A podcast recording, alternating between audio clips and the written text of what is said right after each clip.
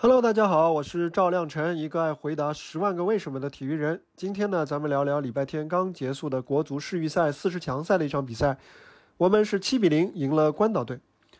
估计啊，说到关岛，很多人会首先生出疑问：呃，什么？关岛居然是一个国家？呃，应该还有很多人呢，就算知道关岛，也是从央视的，呃，这个世界天气预报里知道的。没错。关岛是一个国家，一个人口只有十几万，国脚踢完比赛都要回去上班的国家。有人说，赢了这样的对手，就算是七比零又怎样呢？比分的是中规中矩，但是这场胜利，我个人觉得还是有值得说道说道的地方。呃，这是国足五百多天来的第一场世预赛，上一场世预赛的主教练还是里皮。国足是在这个争夺小组头名的关键战役的最后时刻输给了叙利亚队。失望至极的里皮在赛后的新闻发布会上直接宣布不干了。当时啊，没有人会想到下一场世预赛居然要等到现在才姗姗来迟。国足在小组赛首回合对关岛，那已经是一年多半以前的事情了。当时还是在广州，广州的主场。呃，当时同样是打了七比零，但是呢，相同的比分呢，变化还是不少的。比方说啊，上一次国足在上半场就打进了六个球。但是大多是靠着那个高中锋杨旭的高举高打，到了下半场，呃，关岛队体能严重下降的时候，里皮想要变阵，去打更多的地面进攻，但那时国足反而就哑火了，只进了一个球。但是到了这一场，国足的七个进球当中，只有两个是头球，五个进球直接是来自地面战和这个地面球和运动战。又比如上一次国足阵中呢已经有了规划球员，但是数量还不多，只有埃克森打满了全场，呃，还有那个李可是替补上场。呃，这一次还是埃克森，但是他身边就多了阿兰。不但埃克森进了球，阿兰呢还在自己的这个国足的首秀当中也是梅开二度。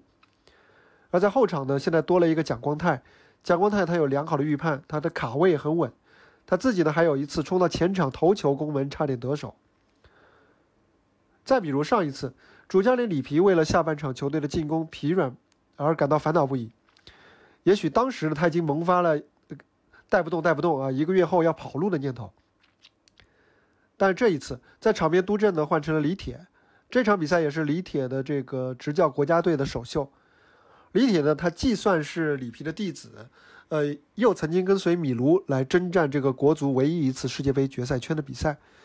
他算是土帅当中的这个佼佼者，可以说既见过世面又接得地气。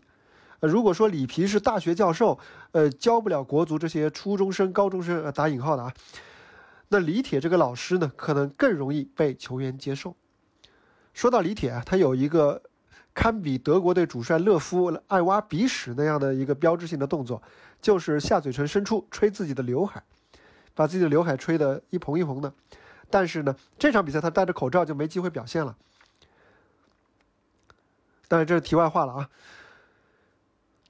还有一个区别啊，上一次比如说那个进球的吴磊刚刚登陆西甲一个赛季的吴磊啊，正处在春风得意渐入佳境的阶段。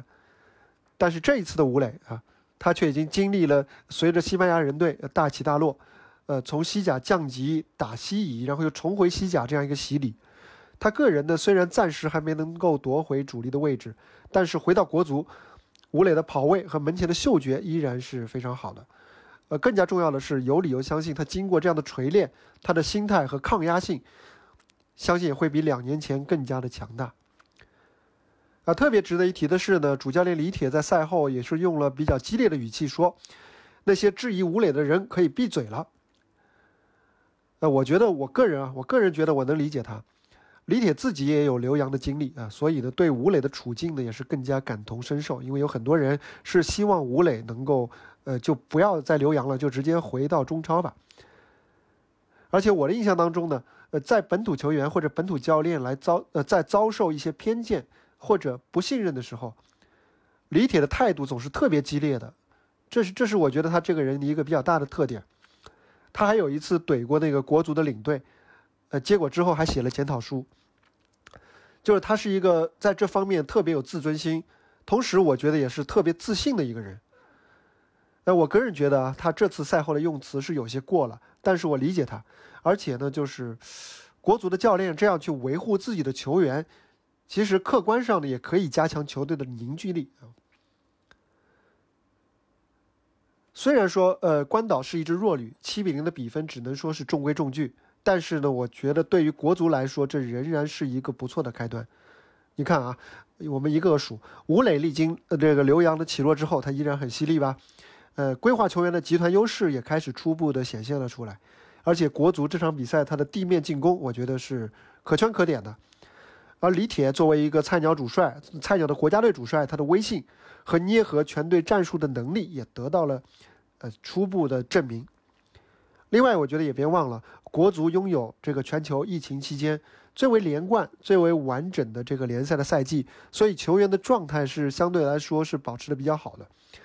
这次四十强赛呢，剩余的这个比赛又全部是相当于我们是在主场作战，都是在苏州的主场。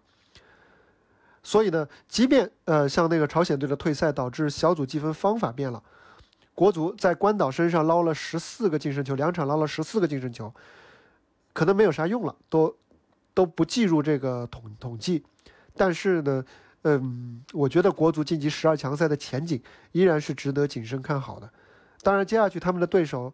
呃，除了马尔代夫之外，还有菲律宾和这个叙利亚，尤其是对菲律宾这场比赛，很可能将决定国足能不能成为这个成绩最好的几个这个小组第二之一，来成功晋级十二强赛。时隔一年多啊，两个这个七比零可以说是旧瓶装新酒。如今这支国足呢，其实已经和之前的那支是大相径庭，很不一样了。相信现在的这支国足，它有能力承载起我们球迷们更多的期待。以上就是本期的量化体坛，我们下期接着聊。也欢迎您关注、点赞、留言，有更新不错过。拜拜。